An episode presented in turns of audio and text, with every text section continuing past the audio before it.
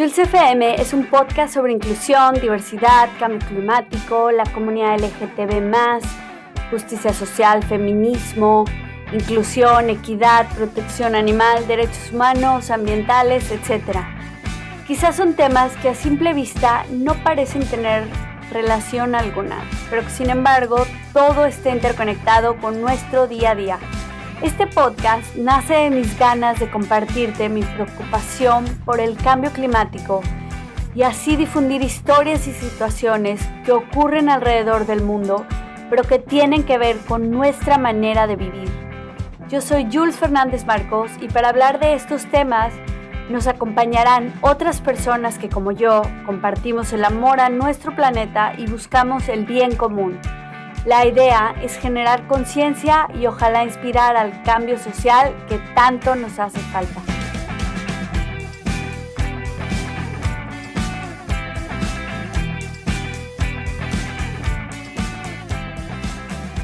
Hola, ¿cómo están? En el episodio de hoy hablaremos de autismo. Tenemos como invitada a Fabiola Mejía y ella nos va a contar de este tema tan interesante. Hola Fabi, ¿cómo estás? Hola Jules, encantada de estar en este espacio. Muchísimas gracias por la invitación. Todo bien por acá. ¿Y tú qué tal? Muy bien, muy bien. Muchas gracias a ti. Estoy muy contenta de que nos hayas dado este espacio de un tema que es muy importante que lo hablemos. Y bueno, me gustaría que nos contaras un poquito qué es el autismo, pero antes de empezar, ¿dónde te encuentras y por qué hablar de autismo? Ok, eh, nosotros radicamos en Latinoamérica, en el país que se llama Guatemala. Eh, yo creé este espacio como un desahogo porque cerca o dura, en mi entorno no habían personas que yo coincidiera con esta condición, familias que tuvieran un peque autista y prácticamente fue como un desahogo y en, esta, en este espacio encontré una red de apoyo que al principio se llamaba maternidad en redes porque se trataba como de mi maternidad, pero con el tiempo se fueron uniendo profesionales, eh, educadores, y familias de todas partes del mundo, entonces le colocamos un nombre más neutral y por eso se llama Historia de Autismo. Vale, eso es tu canal de Instagram, ¿verdad? Así es. Para quienes no conocen. Ok. Y bueno, ¿qué es el autismo, Fabiola? Bueno, para nosotros es una forma diferente de percibir, de sentir el, el entorno, el, el mundo, eh, las personas y también es como una parte de la diversidad que hoy en día vemos tantas personas diferentes. El autismo es algo dentro de, nuestra mente, de la neurodiversidad. Eh, muchas personas o profesionales eh, lo hacen ver como un trastorno del neurodesarrollo pero nosotros la familia nos gusta decir que es una condición porque es una forma diferente de vivir. Así es, me gusta esa idea de una condición y una forma distinta y como dices, la diversidad, caben muchas cosas, ¿no? Dentro de toda la diversidad. Y bueno, eh, ¿por qué te metiste en este tema? ¿Cuál es tu relación con el autismo? Eh, cuando mi hijo tenía 21 meses fue diagnosticado como una persona dentro del espectro autista. Eh, cuando cumplió un año, el papá fue quien empezó a ver esas características, que no hacía contacto visual, que había dejado de decir mamá y papá, que caminaba de puntillas. Y en ese entonces yo trabajaba y creía que pues era algo normal de su desarrollo y con el tiempo me fui dando cuenta que yo era la que estaba en una etapa de negación, que no quería ver más allá de, de, lo que su papá sí lograba ver. Y entonces empecé a investigar y me topé con la palabra autismo. Yo nunca en mi vida había escuchado la palabra ni conocía sobre esta condición, todo era nuevo para mí. Eh, viví todas las etapas del duelo, la negación, la tristeza, eh, hasta que llegué a, la aceptación y luego al aprendizaje, pero este espacio es por mi hijo, por Rodri, por su diagnóstico, que él está dentro del espectro autista.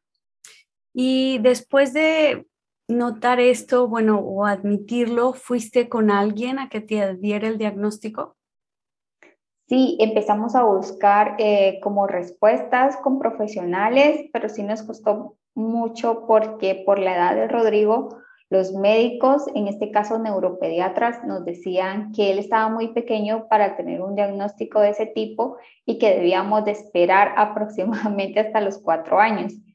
Eh, nosotros no quisimos esperar, seguimos buscando respuestas porque nuestra duda, la incertidumbre de qué, qué es lo que está pasando con nuestro hijo, ¿verdad? Más porque es nuestro único hijo y también es, nosotros nos estábamos estrenando como papás, entonces sí necesitábamos tener una respuesta a todas nuestras preguntas y finalmente lo encontramos cuando em, coincidimos con una psicóloga infantil especializada en neurodesarrollo. Mm, ya. ¿Y qué fue lo más difícil cuando ella confirmó este diagnóstico? ¿Qué fue para ti como mamá darte bueno, antes del diagnóstico yo sentía mucha culpa porque las causas del autismo en sí todavía no se conocen, se creen que puede ser una parte hereditaria y algunos factores externos, pero realmente las causas no están comprobadas. Entonces yo sentía mucha culpa porque sentía que era yo la que había causado todo esto, porque em, Rodrigo pues fue un embarazo inesperado, entonces por lo general las mamás que planifican en teoría pues no tienen ningún inconveniente. Yo durante mi embarazo sí lo tuve. Entonces esas eh, situaciones se me venían a la mente y sentía mucha culpa. Lo otro era que yo trabajaba, entonces yo no estaba el 100% de tiempo con Rodrigo y pensaba que lo que a él le faltaba era falta de estimulación o estar cerca de mamá, convivir con mamá. Entonces, mucha culpa, sentía mucha culpa. Y cuando encontramos las respuestas en sí, en el, en el diagnóstico, fue como algo liberador. O sea, decir, yo no tengo nada que ver aquí. Y fue así como bastante liberador. ¿Y Se sintió bien en ese momento. De hecho, la psicóloga nos dijo que eran los primeros papás que no habíamos llorado en la consulta que no habíamos reaccionado mal, porque hay padres que se niegan a, que su hijo tenga esa condición y, y, actúan de forma pues muy impulsiva, ¿no? Entonces nos dijo, ustedes son la primer pareja que yo miro que lo toman muy tranquilo, pero realmente quizás yo no tenía como el conocimiento de qué era lo que abarcaba la condición, las terapias, las barreras sociales. Entonces yo en ese momento lo tomé muy tranquila, como algo liberador, pero ya después empecé a vivir todos esos sentimientos en los que me llevaron a llegar al aprendizaje. Ya, qué bien que lo usaste para un bien, ¿no? Para aprender, informarte y así poder trabajar mejor con esta condición de Rodri, ¿no? Sí. Oye, ¿y crees que, volviendo un poco a cómo te sentías, crees que es común que las madres o en la familia en general, la gente empiece a culparse a sí misma por esto? Sí, es bastante común. De hecho, a través de esta red de apoyo que es Historia de Autismo, pues empecé a encontrar yo a muchas mamás que se identificaban con nuestra historia y viceversa. Y lo que encontramos o coincidimos muchas es en esa culpa, en esa culpa en la que se cree que la mamá puede ser la causa porque, por ejemplo, lo puso a ver televisión, ¿no? Mm. mientras trabajaba. O algunos creen que por pandemia, ¿no? Como estuvieron tanto tiempo encerrado, que por eso tiene autismo. O es que la mamá fue cesárea o no le dio lactancia materna, ¿no? Todas esas culpas mm. de la maternidad hacen pensarnos que nosotros fuimos las culpables, pero no. Yo creo que eso me suena como más a mito, ¿no? Que la gente escucha una idea errónea, la asume y a lo mejor eso le, le causa culpas, ¿no? Le genera culpas y cosas que en realidad no están basadas en nada científico, ¿no? Y bueno, si llegase a ser hereditario como otras, eh, otras condiciones, ¿no? Que quizás sí son transmisibles por la madre o alguna condición del padre, ¿no? Pero yo creo que no hay que sentirnos culpables cuando no estamos haciendo nada, ¿cómo se, cómo decirlo? Con, con la intención, ¿no? O sea, así están nuestros genes y no podemos hacer cosas, ¿no? Por cambiar. Exacto, siempre como padres vamos a querer lo mejor para ellos, ¿verdad? Entonces yo creo que sí es importante para las familias, tanto para papá como para mamá, no encontrar culpables o no focalizarnos en eso, sino que empezar a buscar como soluciones en el proceso de intervención, las terapias, eh, cómo abordarlo en casa para poder tener en nuestros hijos o brindarles a nuestros hijos una mejor calidad de vida. Así es, qué bonito que lo, que lo hables así, que inspires a muchas historias, a, a otras madres, familias, padres, ¿no? Que estén en situaciones similares, parecidas, ¿no? Para, para que se animen y que busquen. Lo que veo es que, bueno, creaste este canal como red de apoyo, ¿no? ¿Y crees que eso es vital para, para cualquier madre en esta situación? Sí, yo creo que es vital eh, informarse eh, y también buscar sus redes de apoyo, personas con las que se sientan identificadas, apoyadas, porque em, eh, muchas personas pueden ser mamás, pero no pueden estar pasando por la misma situación cuando tú te enfrentas a ciertos obstáculos de la vida cotidiana. Entonces se siente muy diferente, se siente de alguna manera como que uno no encaja en esa maternidad y a tal punto que uno se llega a sentir sola. Mm. Entonces yo creo que las redes de apoyo son importantes porque de esa forma nos podemos sentir acompañadas, nos podemos sentir cómodas, sentimos que la otra persona nos comprende al 100% porque prácticamente ha estado en nuestros zapatos. Oye, y ahí en, en donde vives, en Guatemala, no sé, en tu colonia, barrio, no sé cómo le llaman por allá, ¿no había nadie con situaciones similares? No, de hecho, em, nosotros somos del interior del país y nos tuvimos que mudar a la capital porque donde nosotros eh, vivíamos no conocíamos a nadie y tampoco habían especialistas. Entonces todo se centró aquí en la capital y tuvimos que cambiarnos de vivienda para que Rodrigo lograra acceder a sus terapias. Sí, para tener calidad, claro me imagino. Oye, ¿y cómo crees tú que la falta de inclusión puede afectar a Rodrigo o a niños así, otros niños con autismo? O sea, ¿podrías darnos un ejemplo de alguna vivencia que hayas tenido en donde no hay inclusión?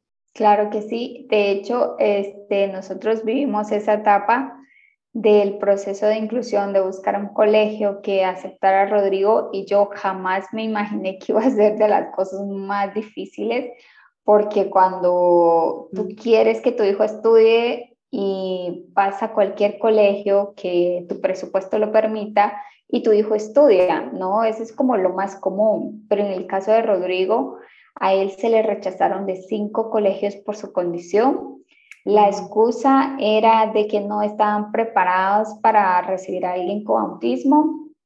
Sin embargo, aquí desde hace muchos años, por ley de parte del Ministerio de Educación, es obligatorio que todos los centros educativos públicos y privados em, acepten a todos los niños por derecho a la educación, ¿no? Porque es parte de un derecho que tienen todos los niños sin importar raza, religión, condición, etcétera entonces es obligatorio. Eh, lo otro, a veces no me decían así como es por el autismo que no podemos, sino me decían ya no hay cupo.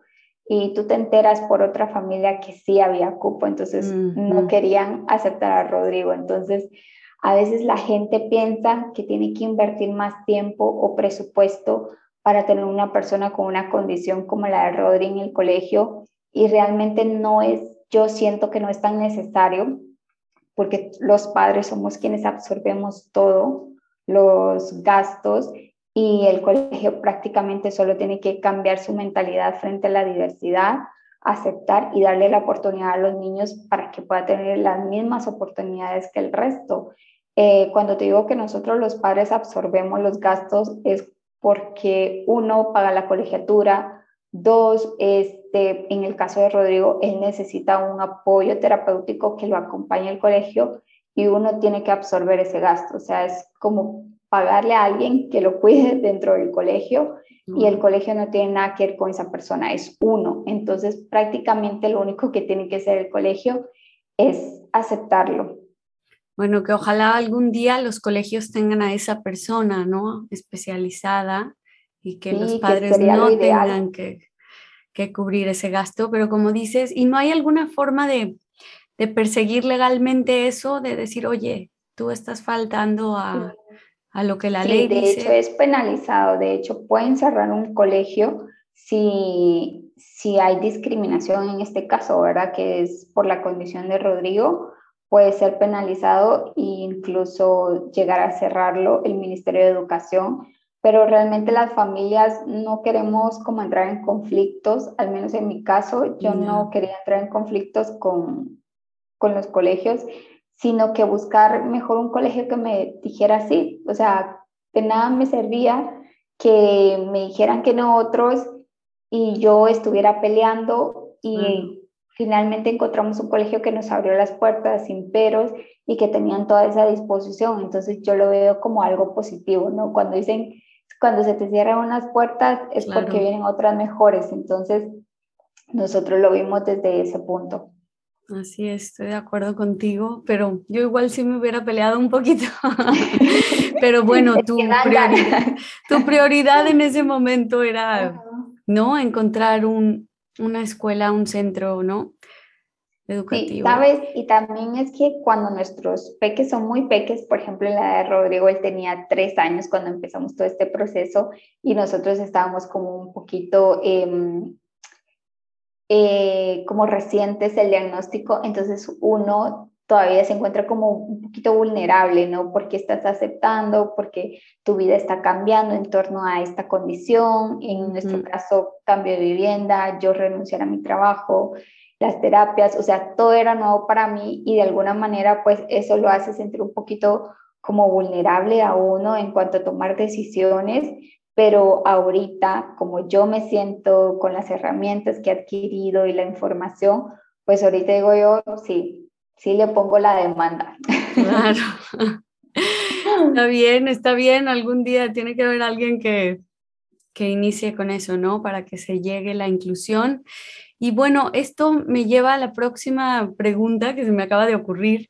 Es, en tu opinión, ¿por qué crees que es importante que niños y niñas con condiciones distintas vayan a una escuela como estas, que no están preparadas, entre comillas, ¿no? Es lo que dicen, a diferencia de ir a un centro de especialidad único para condiciones distintas, ¿no? O sea, que yo creo que voy a estar de acuerdo con le llaman acá. Ajá, sí. sí. De hecho, acá no hay muchos centros de educación especial porque por lo mismo que el ministerio tiene ley de que todos los colegios están obligados a recibir a los niños, entonces hay sí mucho como tres colegios en todo el país, tal vez o mm. cuatro, es por lo mismo, ¿no? Porque el Ministerio de Educación está trabajando en esa integración.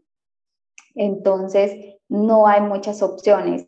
Esa es una. Y dos, eh, yo creo que los más beneficiados es la sociedad, el entorno en el que el niño se desenvuelva, porque uno aprende de la diversidad. Yo en mi caso, yo nunca estudié con un niño con alguna condición, por ejemplo, síndrome de Down, que es un, más común que el autismo, ¿no? que tiene mucho más tiempo, investigación, conocimiento.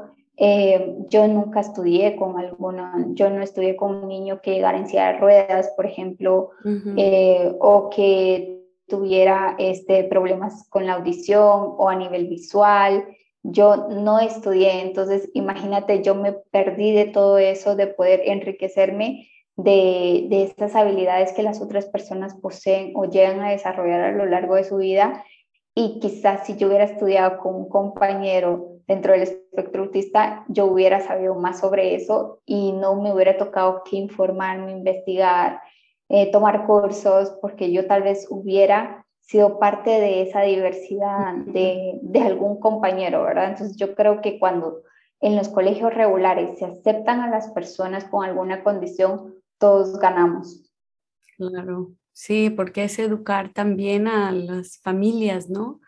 A quienes no están en contacto con alguien con alguna condición distinta, porque sí, yo también tampoco tuve esa oportunidad, como dices, hasta que vi un centro a los 13 años y era la primera vez que yo veía también el autismo y wow, hay niños diferentes y súper bonito porque aprecias y empiezas a valorar también, ¿no? Las Ajá, y ya se te hace como y sabes que, que eso realmente es lo común, la diversidad, que existen personas de diferente forma física de ser, de actuar, de condiciones. Entonces, eso es lo común, que seamos diferentes.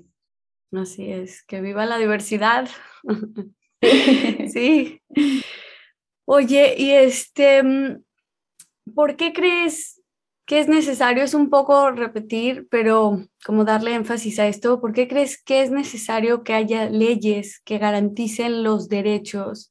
Bueno, además del derecho a la educación, ¿qué crees tema salud o qué otro derecho crees que los países tienen que, no deberían, tienen que poner en sus programas ¿no? de inclusión y diversidad? Sí, yo creo que es muy importante que las personas, mm, tal vez no tanto que existan leyes, sino que se apliquen, ¿no? Que, mm. que realmente la gente se ajusta y las aplique. Eh, porque hay muchas familias que quizás no tienen las condiciones económicas para poder este, ayudar a su hijo a tener una mejor calidad de vida. Yo creo que los gobiernos pues creen que invertir en, en alguna condición pues no va a traer algún tipo de retorno y por eso no le ponen mucho énfasis. Y yo considero que todos por derecho tenemos que tener esa oportunidad de salir adelante, de tener educación, de tener terapias en el caso de, los, de las personas con alguna condición, acceso, eh, modificación, que tu entorno se adapte a, a esas eh, habilidades o capacidades diferentes. Yo creo que es muy importante que no solo existan derechos que amparen a las personas, sino que también se cumplan, se ejecuten. Claro, porque como dicen, ¿no? Del dicho al hecho, ¿no? Del papel a la acción y a la integración de, de toda esta diversidad ya. Y que no solo les debe tocar a mamás como a ti o a familias, ¿no? Así, sino todos somos parte de esto, ¿no? De exigir esto. Oye, ¿y cómo es para ti un día normal, entre comillas. No sé si es fácil llevar una rutina o qué, qué es lo que hace distinto tu día de una mamá que, que, no, que no tiene un niño o una niña con una, con una capacidad distinta, una condición. Yo, creo que lo que más hace diferente es em, que Rodri, en el caso, él ha ido adquiriendo la, el habla de una forma muy progresiva, que no es común a su edad de cinco años, porque los niños neurotípicos o sin ninguna condición, eh, pues a esa edad hablan muchísimo, preguntan de todo, conversan, se inventan historias, etc. Y Rodrigo no ha tenido todo eso. Entonces yo creo que lo que más impacto ha tenido en él es la expresión de forma verbal. Entonces, a mí al principio me costó muchísimo poder entenderlo porque él lloraba, eh, sus crisis eran a nivel sensorial, a nivel frustración por no poder expresar lo que él sentía. Eh, si tenía hambre, imagínate las necesidades básicas, hambre, sueño, em, querer tener cariño de parte de la mamá, o sea, todo es poder como comunicarlo. Que, sin poder comunicarlo, exacto. Entonces, esa fue la parte, ha sido la parte más difícil, el ha ido adquiriendo estabilidad, como te decía, de forma progresiva, pero aún le falta. Entonces, muchas veces yo tuve que intuir, muchas veces yo sentía que siendo su propia mamá y no entender qué es lo que me está tratando de decir mi hijo, es como las cosas más eh, terribles para uno de mamá porque se entiende que uno de mamá comprende todo lo que le dice su hijo, ¿no? Entonces a mí me tocó que ser mucho de intuición, de prestar atención, observar, anotar, e investigar eh, acerca sobre todo lo que le estaba pasando a mi hijo que él no podía comunicarlo. Entonces, esa es la parte más difícil. Empezamos a tener una rutina porque logramos observar, investigar, intuir que Rodrigo necesitaba estructura, que él necesitaba anticipación a eventos, eh, que él necesitaba como saber qué era lo que le preparaba, porque si no entraba en crisis, ¿no? Entonces, nuestra rutina se fue haciendo, poco a poco se fue armando y parte de ello era llevarlo a terapias. Él pasaba muchas horas en terapias para aprender ese tipo de habilidades de comunicación, eh, de mm, conducta sensorial. Entonces, todo eso que un niño desarrolla de forma natural, a él lo ha tenido que adquirir a través de la terapia, a través de apoyos en casa, apoyos visuales, Em, acompañamiento, entonces sí es un poquito complicado y eso lo hace completamente diferente. Me imagino que ha de haber sido complicado, como dices, el sentir que como mamá no le puedes entender, no lo grabas, pero lo que más me gusta que mencionas es que siempre de algo difícil logras sacar algo bueno y, por ejemplo, eso de investigar, anotar, son súper buenas ideas que el, que la gente que nos escuche ojalá tome nota porque te, te volvió una investigadora oficial, o sea, qué bien y creo que todo eso pues se puede replicar en otras partes del mundo, otras mamás pueden hacer eso, quizás a lo mejor videos ahora que ya hay, ¿no? Observar eso, el análisis y, ok, vamos a sacar conclusiones en base a lo que hemos anotado todas estas semanas o días, ¿no? Eso es muy admirable de ti, Fabiola, me da, me inspiras, me da mucho gusto que, que no te quedaste en la calle de la amargura y que hiciste algo por, por, por el desarrollo de, de Rodrigo. Sí, sabes que este es un, uno de los temas que todas las familias cuando inician es muy difícil como cruzar esa línea entre ya acepté que mi hijo será diferente, eh, decirle adiós a las expectativas. Yo hace poco publicaba eh, un post que hablaba acerca sobre mis planes que yo tenía cuando yo supe que estaba embarazada, que era que mi hijo aprendiera inglés, francés, portugués, que fuera a la mejor escuela, que yo iba a trabajar duro para que él fuera a una buena universidad y de repente todas esas expectativas se tienen que abandonar, o sea, se tienen que ir porque tienes que trazar un nuevo camino que no sabes ni siquiera por dónde empezar porque son de las cosas que no se hablan en un baby shower, son de las cosas que nunca nadie habla cuando estás planeando quedar embarazada o casarte, ¿no? Formar una familia, nunca te imaginas que te va a tocar a ti.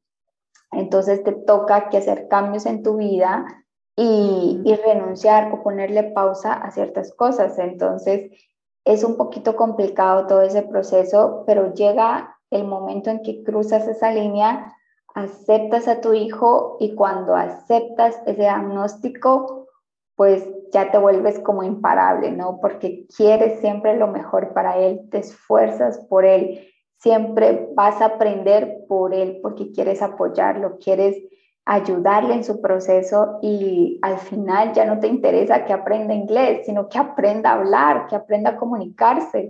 Ya no te interesa que vaya a la mejor escuela, sino que lo acepten en la escuela. Entonces todo realmente cambia muchísimo y yo le digo siempre a las familias, cuando tú aceptas el, el diagnóstico de tu hijo, O sea, ya puedes con todo, de verdad, ya puedes con todo.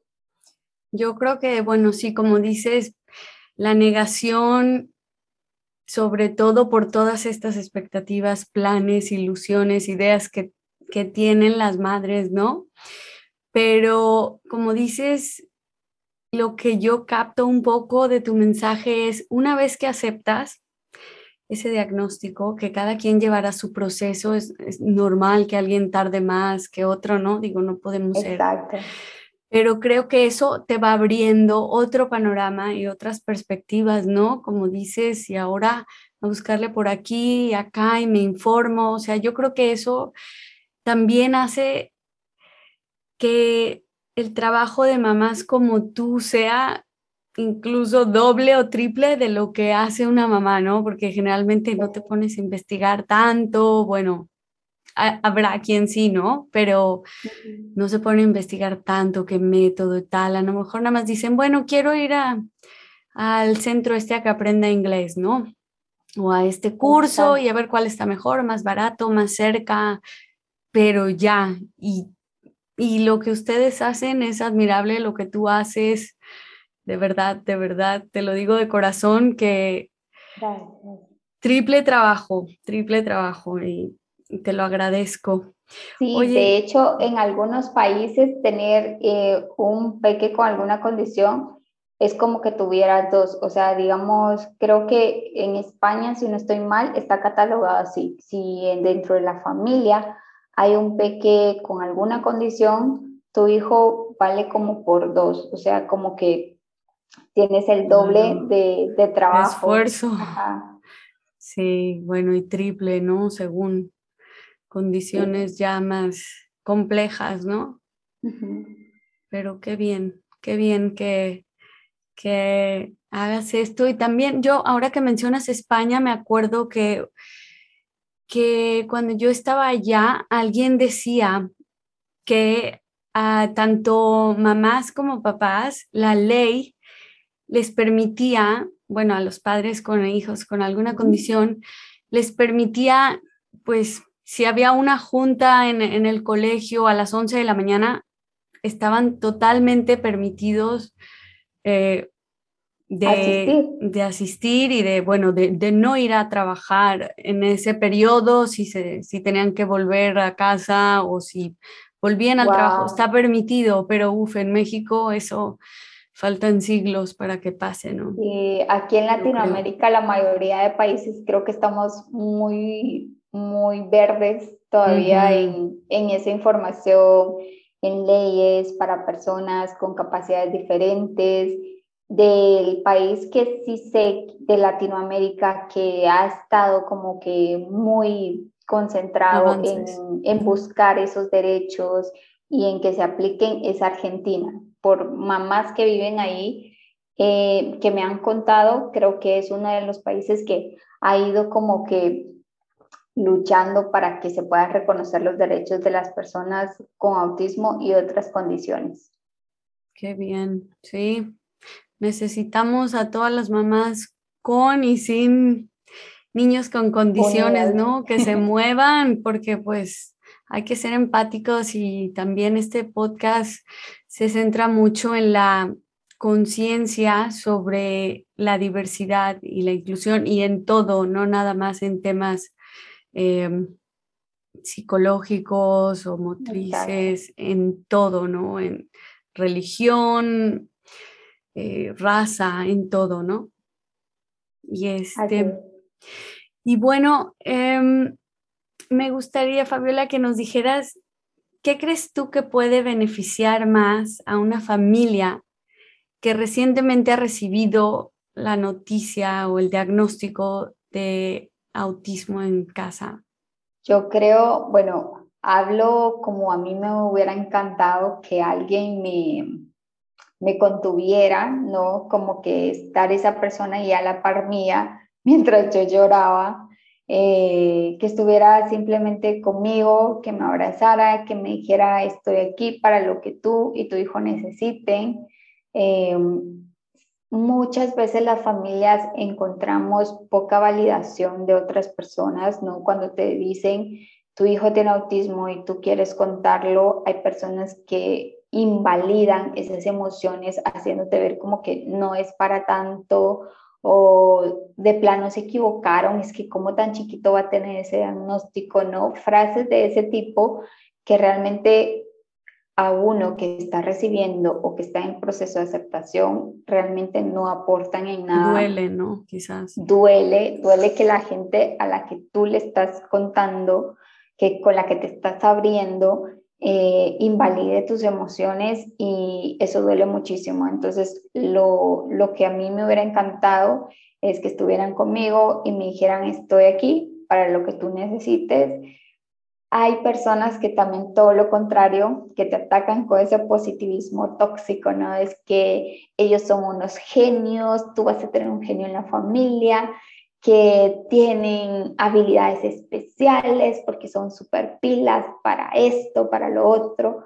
Y no, o sea que todo lo contrario, o invalidan tus emociones o utilizan ese positivismo tóxico y en ese momento uno apenas está procesando algo que te va a cambiar la vida para siempre y no quiere eso. O sea, yo no quiero eso, sino que estén ahí de forma, pues, haciéndonos compañía, conteniéndonos y la disposición que es, que es bastante, ¿verdad? Porque van a haber días complicados en los que uno, pues, estás aceptando ese diagnóstico y no vas a querer saber nada de terapias, no vas a querer que te hablen de autismo y esa persona tal vez solamente que esté ahí para escucharte. Yo creo que, que es súper válido y lo otro es que también si esa persona pues tiene conocimientos en autismo, que te recomiendo un buen libro o una red de apoyo en la que tú veas que sí puede estar aportando o sumando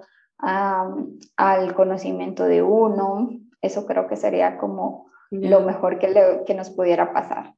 Yo creo que esa la falta de conocimiento, ¿no? Yo creo que muchas veces es así y es, no sé, la gente a veces como que no sabe manejar las cosas, pero yo creo que lo mejor, como dices, es un apoyo, un abrazo o llevarte a lo mejor un día de comer, que con eso, ¿no? De, oye, te hice una sopita porque sé que estás ocupada, porque sé que... O sea, esos actos de amor pequeños que sirven más que un juicio, ¿no?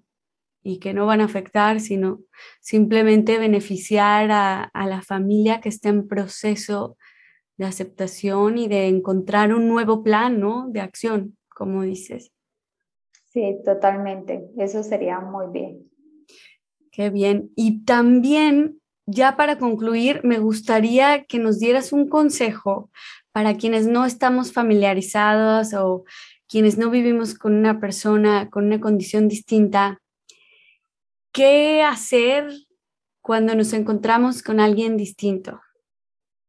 Ok, mira, eh, depende mucho de la situación, pero por lo general las familias que tienen un peque dentro del espectro autista, se nos hace muy complicado las citas médicas, ir al supermercado, esperar una cola en el banco, bueno, hacer todo tipo de trámites es súper complicado para uno y te lo digo yo que soy el 100% el cuidador de Rodrigo, no tengo ni nadie que me lo cuide ni que me lo vea, más que cuando está en su hora de terapia, que es cuando yo aprovecho como ir a hacer ciertos pagos o mandados para para el súper, que esto, que lo otro, que voy corriendo a comprarlo, porque son complicados. Entonces, número uno, no quedártele viendo o juzgar a esa mamá porque su hijo tal vez está un poquito descontrolado o porque su hijo está va a repetir la misma canción o el mismo diálogo, ¿no?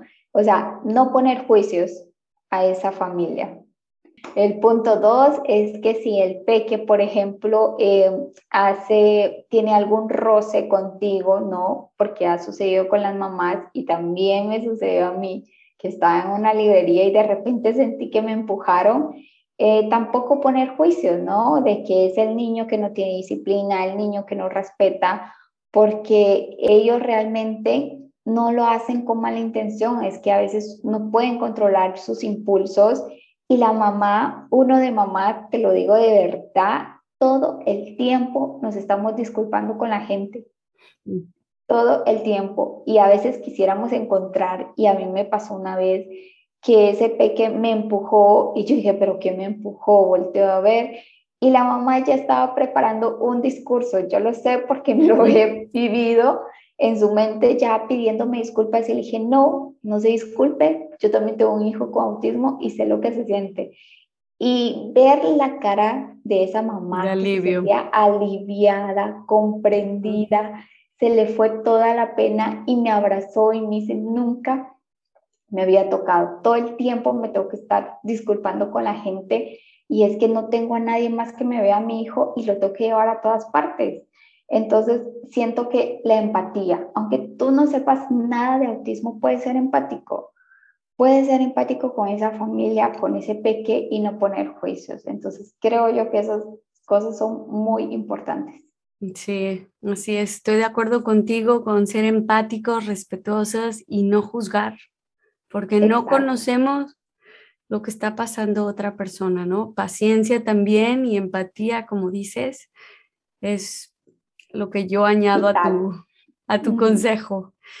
Pues bueno, Fabi, si nos compartes un poco tus redes para que la gente se pueda comunicar contigo, por favor. Ok, en Instagram y en Facebook eh, somos Historia de Autismo. Eh, um, únicamente eh, por mensajes vía directo contesto en Instagram por si alguien se quiere comunicar. Por Facebook sí me cuesta un poquito, pero igual me pueden comentar en las publicaciones y también las veo. bueno, pues muchas gracias. Te agradezco mucho todas las lecciones que nos das el día de hoy, la perspectiva de algo distinto. Te lo agradezco muchísimo. Te admiro y que sigas adelante y además inspirando a muchas mamás. Gracias a ti por la invitación, Jules. Eh, para mí fue un honor estar aquí como tu invitada y de verdad que te agradezco mucho porque es muy para uno de mamá, para de familias, que alguien que no convive con el autismo y esté interesada en el tema y aparte de eso quiera visibilizarlo, de verdad que es como un sueño para nosotros. Entonces, muchísimas gracias por tu interés y por aportar a, a este espacio dándonos voz a nosotros, las familias que tienen un peque dentro del espectro autista. Gracias. Gracias, así es. Yo me gusta comunicar esto y muchas cosas más porque como te digo, no creo que sea justo que la lucha sea solo de ustedes. También está en nosotros el actuar y el exigir que haya algo distinto, que haya cosas equitativas para la gente, ¿no? Acceso a derechos, a recursos, a todo y te lo agradezco. Gracias por tu, tu tiempo y tu espacio aquí en, en este podcast. Gracias a ti. Muchas gracias por estar aquí, escucharnos y ser parte de estas conversaciones. Yo soy Jules FM, hasta la próxima.